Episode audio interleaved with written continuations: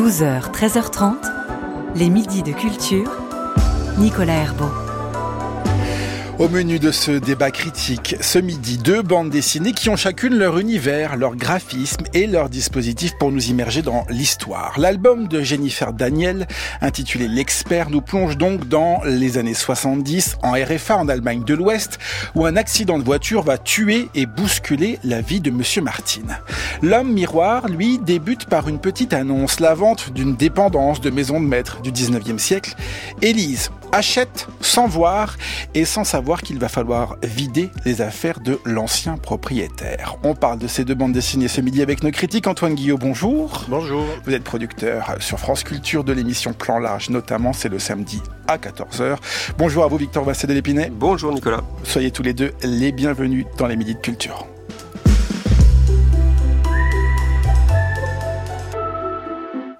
Et on commence par l'expert de Jennifer Daniel aux éditions Casterman.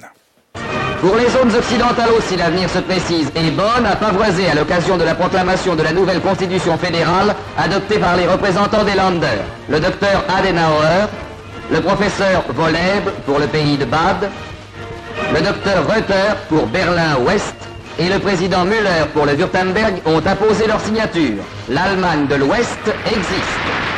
Archive de 1949, donc, annonçant la fondation de la RFA. Et dans cette bande dessinée, nous sommes 30 ans plus tard, dans sa capitale, Bonn. Justement, en quelques planches, on a fait connaissance avec tous les personnages de cette histoire. Karl Martin, cet expert légiste, pas un médecin, non. Lui, prend des photos des corps autopsiés et il a souvent de bonnes intuitions. Si ses collègues l'apprécient, c'est qu'il travaille bien, certes, mais il possède aussi une part plus sombre liée à son passé. On en parlera, bien sûr. L'autre personnage que l'on rencontre, c'est Myriam, cette jeune femme politiquement engagée à l'extrême gauche. A priori, rien ne devait amener les destins de ces deux personnages à se croiser, sauf, sauf qu'ils sont impliqués dans le même accident de voiture et il va falloir trouver le responsable qui a pris la fuite. Chacun va devoir assumer ses responsabilités. Première bande dessinée à apparaître en France pour Jennifer Daniel, née à la fin des années 80 à Beaune. Justement, l'expert dresse le portrait de cette société allemande de l'après-guerre en questionnant les équilibres politiques de ces années 70 et en décrivant aussi les traumatismes qui traversent les Allemands ayant vécu la guerre, puisque vous feuilletez ces pages. Antoine Guillot devant nous. Est-ce que cette plongée dans le passé vous a happé? Euh, Oui, et m'a beaucoup intéressé parce que euh, c'est le regard précisément d'une jeune fille euh, née en 1986 sur cette histoire. On avait connu le procès des pères qui avait été fait dans les années 70 par toute une génération d'artistes dans le cinéma allemand notamment. Ça avait donné les films de Werner Herzog, de Fassbinder et autres, mais aussi dans l'art, Anselm Kiefer et tout. C'est toute une génération qui avait essayé de comprendre comment et ce que leurs parents avaient fait pendant la pendant le nazisme et pendant la guerre, puisqu'il y avait une chape de plomb euh, totale, on faisait comme si rien ne s'était passé et que tout était euh, formidable. Là, c'est, euh, on faudrait dire peut-être Jennifer. c'est vrai, vous avez raison. Daniel, puisqu'elle est, elle, elle est allemande, qui s'interroge sur les grands-parents et de façon très, enfin, à la fois elle remue à nouveau ces, ces histoires, mais sans en faire précisément le, le procès. C'est un livre qui est, on pourrait le, le, le, prendre par la fin, puisqu'à la fin il y a des photos. Euh, qui sont des photos qu'elle a retrouvées prises par son grand-père et euh, à partir de ces photos, elle va s'imaginer effectivement ce, ce que ça a été d'être un homme très allemand euh, dans tout euh, ce qu'il fallait être euh, dans, dans cette époque-là. L'homme qui se lève le matin, qui se rase, qui se met de l'aftershave, qui boit une petite gorgée de schnapps pour pouvoir tenir la journée. Il y a un schéma à la fin qui le montre dans sa, dans sa petite Volkswagen avec une flasque pleine de schnapps, une mallette pleine de preuves et un homme plein de doutes, mais sans précisément vouloir en faire le procès, mais essayer de rentrer dans sa, dans, sa tête et dans ses traumatismes. Il me semble pas avoir lu beaucoup euh, d'histoires qui racontent le ce qu'on appellerait un, un stress post-traumatique euh, de ces euh, Allemands de base qui ont fait la guerre dans la Wehrmacht et qui sont retrouvés à participer à des massacres, c'est-à-dire à la guerre, euh, tout simplement. Et cet homme est hanté euh, précisément par, tout, par tous ces morts. On, on, on le comprend euh, au fur et à mesure, mais il a un rapport à la mort qui est, qui est constant, en fait. Et c'est très frappant pour un homme dont le métier est de prendre en photo des, des, cadavres, de voir mmh. ressurgir sans cesse ceux, ceux sur lesquels lui-même a tiré. Et Il y a aussi, euh, parce que la génération dont je parlais, elle a frayé beaucoup avec l'extrême gauche qui a basculé dans le terrorisme à l'époque dans la Rote Armée Fraction, la, fraction, de l'armée rouge. fraction armée rouge, et la manière dont Jennifer Daniel représente euh, ce courant-là, à la fois en, en, totale sympathie, du genre, bah, effectivement, pour quelqu'un qui doit être probablement engagé à gauche, aujourd'hui elle comprend très bien leur combat, mais elle les montre, et c'est très étonnant, comme une bande quand même de bras cassés euh, absolus et comme des victimes de l'histoire plus que des, euh, des terroristes euh, terrifiants comme on les mettait en scène euh, à l'époque. Voilà, tout ça donne un aspect très très intéressant sur comment la jeune génération d'aujourd'hui envisage l'histoire de l'Allemagne. C'est vrai que c'est une bande dessinée très dense, Victor Massé de l'Épinay. Il y a tout l'aspect historique que vient de, de, décrire Antoine Guillot, et puis il y a aussi tout de même ce polar assez classique en réalité dans, dans la forme. Hein. Oui, oui, l'histoire, le, le, polar, enfin vaut pour quand, quand, même pour le climat qu'il qu'il dépeint, comme souvent les, les, romans noirs, les polars, l'intrigue, elle est assez euh, euh, rapidement résumable. C'est un accident de voiture avec ce Karl Martin qui est ivre après une partie de cartes euh, improvisée. Il a bu un peu trop de bière il, euh, il se retrouve sur une route de campagne avec une jeune femme morte devant lui. On ne sait pas trop, on comprend que ce n'est pas lui qui l'a tué. Il y a quelqu'un qui s'enfuit, mais on ne sait pas exactement ce qui s'est passé. Bon, et puis il va essayer de d'enquêter un peu. Mais en effet, ce qui compte, c'est vraiment le climat que ça révèle et qu'on connaît assez mal. Euh, Antoine a beaucoup parlé du passé de la guerre euh, pour tous les hommes de cette génération. Euh, Karl Martin, il a une cinquantaine d'années, c'est-à-dire qu'il a été soldat de la Wehrmacht comme tous les responsables politiques qui reconstruisent la RFA à cette époque. Et c'est ça qui est assez intéressant. C'est c'est pas le procès, en effet, de de ces hommes qui ont été euh, qui ont été soldats, plus ou moins impliqués, plus ou moins nazis mais c'est euh, euh, la question comment est-ce qu'on construit une société avec des hommes qui ont tous une, qui portent une faute collective, dont certains veulent s'émanciper en disant on n'avait pas le choix, on était embrigadés dans, dans quelque chose qui nous dépassait complètement, puis dont d'autres portent encore des, des traumas. Et euh, ce que ça nous apprend aussi, moi je ne, que je ne connaissais, je connais pas bien cette histoire de la RFA, on connaît un peu plus finalement par la fiction aussi la RDA, l'état policier de la Stasi, etc. Mais la RFA qui est du bon côté, les relations franco-allemandes de ces années-là, c'est le chancelier Helmut Schmidt, c'est tout ça. Mais c'est un pays qui est qui, nous est dépeint dans ce roman comme extrême, dans ce, cette bande dessinée comme extrêmement corrompu. Toutes ces élites sont des petits arrangements, des arrangements avec l'histoire et en fait finalement des arrangements avec bon tout ce qui nous arrive. Il y a un moment le patron de de Karl, qui est son, donc lui, le médecin légiste en chef, un haut dignitaire. Le directeur de l'institut. Le directeur de euh, l'institut, qui lui dit, euh, qui lui dit euh, quelque chose comme tous les hommes de, enfin nous, tous de notre génération, nous savons bien qu'on a le droit à une seconde chance. Et ça, ça résume toute sa posture morale, qui est que bon, ben, les choses qui se passent pas bien, vaut mieux les mettre sous le tapis. Et là, en l'occurrence, un accident de voiture avec une jeune femme qui meurt. Allez, on, on va pas essayer de chercher le coupable. Finalement, c'est la faute à pas de chance. Alors, mais euh, oui, la vérité, en, gros, la vérité n'est pas obligée de vaincre. On n'est pas obligé d'aller vers la vérité. On se, on se satisfait de cette position. Et puis il y a tous ces jeunes allemands, donc euh, à la fois le fils de Karl, qui est un peu un antimilitariste. La question de, de, de l'armée en, en, RFA a fait beaucoup euh, débat aussi, parce que pendant dix ans après la guerre, l'Allemagne n'a pas eu d'armée. Et quand il s'est agi de recréer une armée, ça a été évidemment des, avec des anciens officiers de la Wehrmacht qui étaient les, les, les hommes euh, formés et à même de former des jeunes soldats. C'était important. Donc lui, c'est un antimilitariste qui ne veut pas participer à ça. Et puis il y a Myriam de la, de la euh, fraction Armée Rouge, qui est en effet plutôt, elle, une bras cassée, mais ça se passe en 77 et à cette époque-là, il y avait Bader qui était, qui était, je sais pas si c'était un bras cassé, je pense, enfin c'était un méchant, enfin quelqu'un de radical et de méchant qui avait fait des attentats. Elle, Myriam, en effet, elle est plus du côté de, des tracts, des banderoles. Enfin, il y a, y, a, y a, un petit côté, euh, oui, bracassé, amusant. Mais euh, la, la, fraction armée rouge, dans ces années-là, et en particulier dans cette année 77, où Bader va se suicider euh, à l'automne, euh, c'était des, C'est encore controversé. Des, des, actions, oui, le suicide, ça je vous laisse...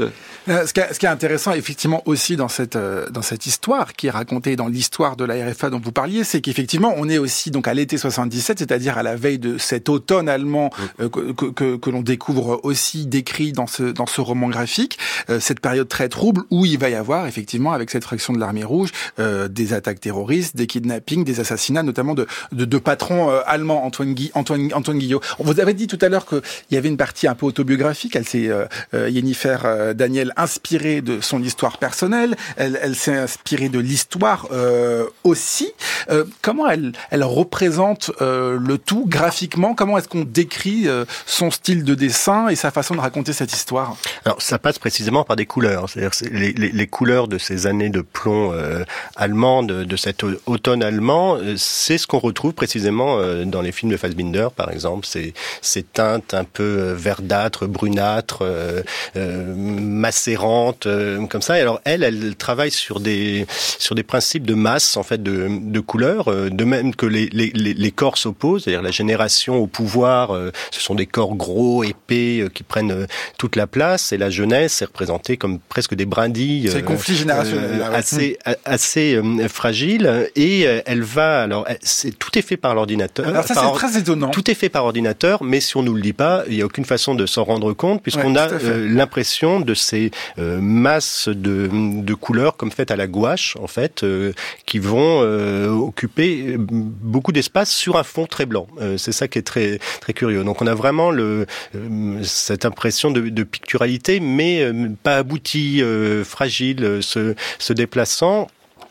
Et ça, c'est euh, euh, comment dire, c'est toute une odyssée de la couleur en fait qui est racontée dedans, puisque le, passé, de façon un peu euh, un peu cliché, est représenté euh, en noir et blanc, sauf que pas complètement. Euh, je pense notamment à une scène de bataille sur le sur le front de l'Ouest, le moment du débarquement, vu du point de vue euh, d'un Allemand dans un bunker en train de tirer sur les Américains euh, qui débarquent, et là surgit tout à coup la, la couleur de façon extrêmement euh, violente, la couleur rouge, et qui est en fait le secret un peu de cette euh, cette histoire, puisque le seul moment où euh, notre expert va va être seul et s'interroger à la fois sur son passé et sur ce qu'il voit, c'est quand il est dans sa chambre de développement Il euh, est photographique photographe, on le et donc la chambre rouge et ce qui nous donne des pages euh, comme ça monochromes euh, absolument euh, absolument magnifiques. Sur cette atmosphère euh, colorée aussi, Victor Massé de l'Épinay. Oui, ben Antoine a des références évidemment cinématographiques euh, distinguées. Fa euh, Fassbinder, moi je, moi j'ai plutôt pensé à Derrick hein, quand je quand je lisais ça. C'est la même la même époque, Oui, même esthétique. Avec ces bon, et en effet, mais ce qui est très intéressant, en effet, c'est quand même que qu'on apprend euh, par euh, le dossier de presse ou par euh, que tout ça est fait à l'ordinateur. Et moi, quand j'ai, euh, enfin, euh, à la tablette numérique, et quand j'ai appris ça, j'ai eu presque l'impression d'avoir été trompé. Et je me suis dit, mais zut, euh, comme si j'avais appris que que- qu'un roman que j'avais aimé avait été écrit par ChatGPT. Alors qu'en fait, c'est pas du tout ça, puisque C'est en l'occurrence, outil, oui. l'outil est numérique, mais le- l'intelligence et la, et la pensée du dessin et de la narration est, elle, complètement personnelle et intellectuelle. Et c'est en effet très bien, très bien construit graphiquement. On a l'impression que que c'est fait avec euh, avec de la gouache, mais aussi quelquefois avec des, des effets euh, mouillés, avec euh, des effets de découpage et de superposition. Quelquefois, je me demandais, mais est-ce qu'elle a découpé du papier crépon, qu'elle a collé comme ça sur sur fond blanc? En tout cas, c'est un dessin qui est très euh, étonnant et très bien pensé. Il y, a des, il y a des pleines pages quelquefois qui rythment le l'histoire et qui sont vraiment euh, avec des cadrages très intéressants et puis des grandes séquences muettes. En fait, c'est une, une bande dessinée qui fait beaucoup, très confiance au dessin et, Mm. et le dessin euh, est narratif et euh, ça, ça marche extrêmement bien. Oui, il y a une profondeur, il y a un rythme aussi dans, dans ce polar. On est très vite attiré effectivement vers la fin, puis et puis une forme de tension aussi euh, dans euh, les différents récits qui s'entremêlent. Antoine Guillot. Oui, non, enfin tout ça est, est très intelligemment euh, écrit parce que c'est pas c'est pas du tout euh, schématique. Euh, il y a- et, et je- moi, je retiens aussi ces pleines pages euh, extrêmement euh, picturales qui tout d'un coup nous ramènent aussi à l'expressionnisme allemand. Enfin, on sent qu'elle a une grande culture graphique. Moi, je, je- voulais préciser quand même euh, deux choses parce que je râle souvent beaucoup euh, dessus, notamment euh, quand c'est l'adaptation d'un livre euh, étranger où souvent le lettrage est affreux parce qu'il est informatique. Et là, il y a un travail formidable, il faut le citer, de Philippe Glogowski qui reprend le lettrage manuel euh, de, euh, de Jennifer Daniel qui va vraiment avec la narration. Donc ça déjà c'est très beau, mais préciser quand même qu'il y a une énorme coquille dans ce dans ce livre. Ça ne nous a pas échappé. À la fin, dans la postface, à côté des, des photos, qui parlent de cette soirée, donc qui est le centre du livre, le 1er juillet 1977, faite euh, à la chancellerie, euh, et disant que ce jour-là, le chancelier Helmut Kohl et son épouse Loki avaient convié au théâtre de Bonn des personnalités de la politique, etc. Évidemment, à l'époque, c'est pas Helmut Kohl, c'est Helmut Schmidt. Bon, il faudra qu'il corrige. C'est quand même important. Ça, ça ne vous aura pas. C'est un problème pour un livre qui parle, qui clair. parle de l'histoire allemande. Les gens vont se dire ah ben d'accord, c'était Helmut Kohl à l'époque. Est-ce qu'il n'y avait pas Helmut Kohl qui n'était pas encore chancelier Ah non, non, le chancelier Helmut Kohl, ça, Ah ouais, ça, ça, Ils ont ça- vérifié. Ça, ça va pas. Ils sont comme ça, Helmut Schmidt. Et d'ailleurs, il est représenté dans, dans la grande scène de fête. C'est Helmut Schmidt qu'on voit au premier plan avec son épouse Loki.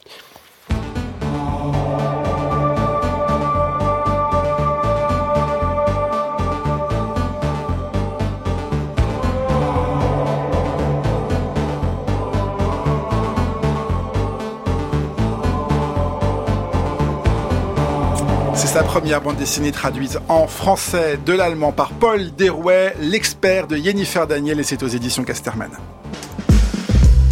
Les midis de culture. Nicolas Herbeau. Nous parlons à présent de L'homme miroir de Simon Lamouret et c'est aux éditions Sarbacane.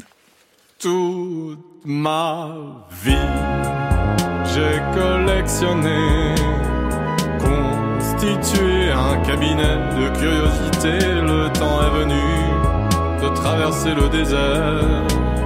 À l'heure du grand départ, voici un inventaire.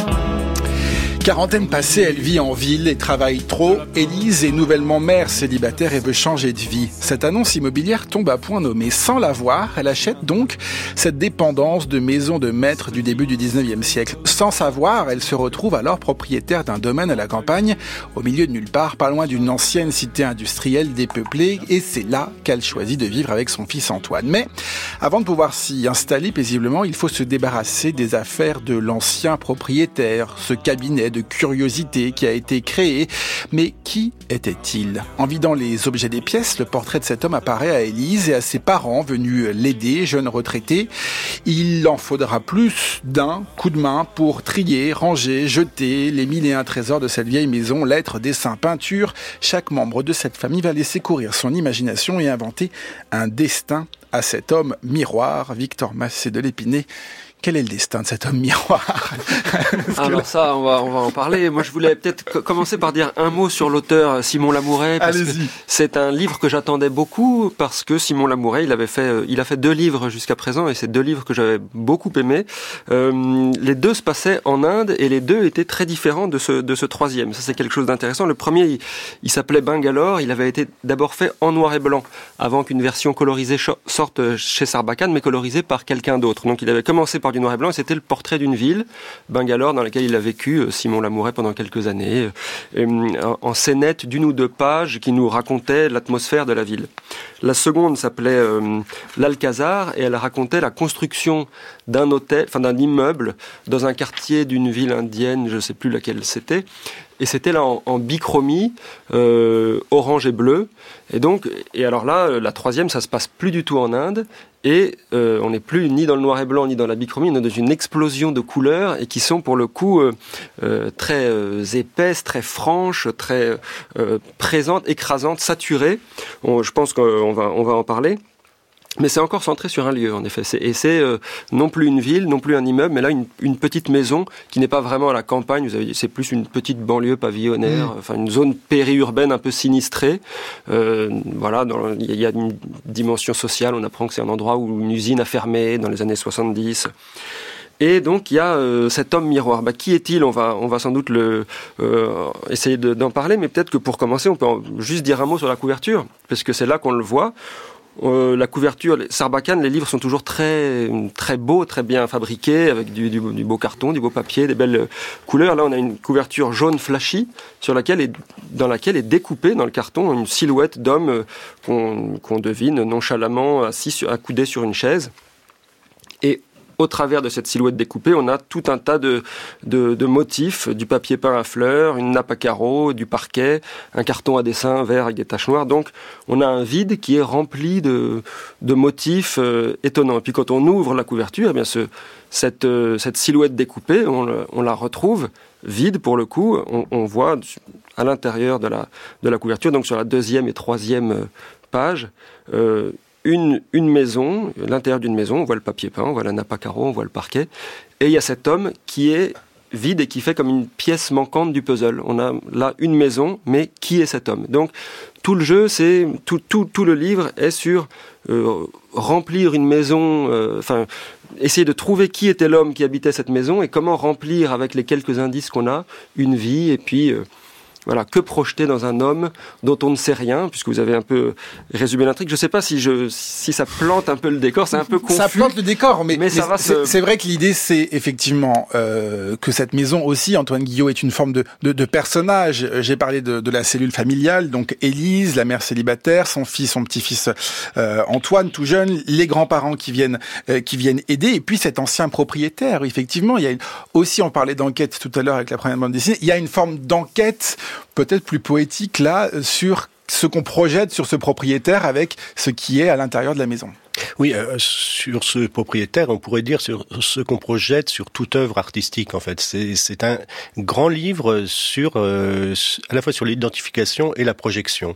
Euh, manière de dire que quand on, quelle que soit l'œuvre artistique à laquelle on est confronté, on n'y met jamais que soi-même. Et c'est un outil parfait d'introspection pour essayer de se projeter. Alors pourquoi pourquoi je dis ça? Parce que effectivement, chacun des quatre personnages principaux, donc les deux grands-parents, la mère et le, et le fils euh, vont, à partir de ce fatras invraisemblable, parce que vous parlez de, cabinet de curiosité, mais c'est déjà une interprétation. C'est vrai. Tout ce qu'on a, c'est une maison extrêmement remplie avec beaucoup de choses, et euh, le trajet de ce livre, ça sera de vider euh, cette maison, d'atteindre à une sorte d'épure, en fait, pour pouvoir mieux y, y habiter, mais en même temps qu'on la vide, on va effectivement la remplir, mais de tous nos vides. Euh, les quatre personnages, en fait, sont chacun euh, ont un, rapport problématique à leur propre histoire, à tout ce qu'ils auraient pu être et ce qu'ils rêvaient, euh, ce qu'ils rêvaient d'être au manque qu'ils peuvent avoir. Alors le, petit garçon n'a pas encore beaucoup de regrets de, son histoire, mais il a un manque qui est simplement celui de son père, puisque ses, euh, ses parents sont, séparés, et vont utiliser tel ou tel motif sur lequel ils se cristallisent en fait euh, dans la maison pour se raconter une histoire de cet homme qui n'est jamais que leur propre histoire et leur propre manque et leur propre rapport à une figure qui peut être d'un amant potentiel, d'un copain, euh, d'une carrière artistique ratée, de, recherche de modèles paternels pour l'autre. Enfin, on peut prendre toutes ces choses-là. Alors, ce qui, est, très passionnant, c'est que tout ça est remis sur le tapis euh, sans arrêt. Je prends l'exemple de la première euh, histoire. Ils prennent des indices, c'est-à-dire ils, trouvent une carte postale, ils trouvent un, un, fusil, un carton à dessin, effectivement, et euh, ils vont l'interpréter différemment au fur et à mesure qu'eux-mêmes se replongent dans leur, leur histoire. La, la, femme qui a acheté cette maison, euh, euh, il y a cette très, très, belle première apparition du, euh, propriétaire fantôme dans un miroir brisé à partir de l'interprétation d'une carte postale qui, 200 pages plus loin, va être interprétée à l'inverse et provoquer un autre récit. Donc le tout est remis sans arrêt sur, sur le tapis avec vraiment une, une intelligence, une finesse d'écriture très littéraire pour le coup, de figures qui se retournent, qui s'insèrent les unes dans les autres les quatre récits en plus finissent presque par fusionner. Donc on a, on n'est plus du tout dans le rationnel. On, peut se dire bon celui-là c'est le récit de tel, de tel ou tel. Il y a des moments où tout on est perdu, tout se mélange, euh, où des soldats grecs se battent contre des euh, contre des soldats de, la colonisation française.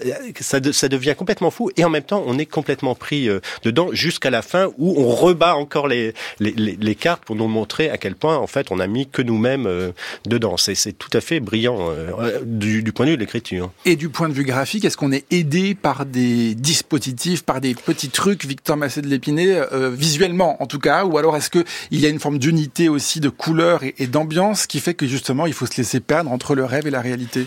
Non, alors par rapport à ces, à, ces, à ces voix qui se mélangent, et comme Antoine a évoqué le lettrage dans la bande dessinée d'avant, il y a un petit truc qui est que Simon Lamouret utilise pour chacun des quatre protagonistes, donc les deux grands-parents, euh, Élise et puis le petit Antoine, euh, des polices différentes. Euh, qui, qui, qui, rendent la chose un peu lisible, mais je ne sais pas si c'était absolument nécessaire, parce que en effet, c'est assez agréable de, laisser les récits s'entrecroiser et s'enchasser les uns dans les autres. En tout cas, je partage vraiment l'avis d'Antoine sur euh, l'intelligence littéraire du, du, processus et de la construction.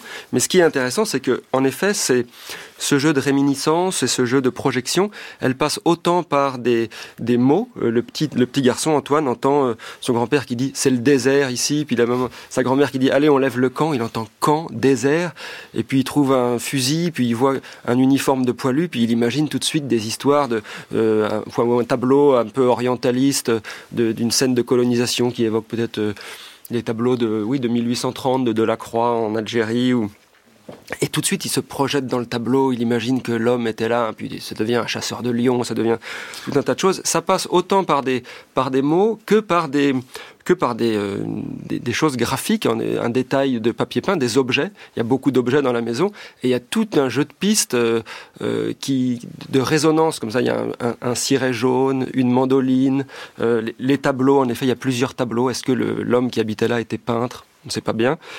Et on, retrouve à chaque fois que certains imaginent une scène du passé, on retrouve dans un coin le ciré jaune suspendu à une table, la mandoline dans un coin. Et, et, et même des choses d'actualité. Le, le, petit garçon passe devant la déchetterie en arrivant. Il y a une montagne d'ordures, enfin un tas de, tas de déchets, et ça devient le, la montagne à, l'horizon du, du tableau qu'on va trouver quelques minutes après.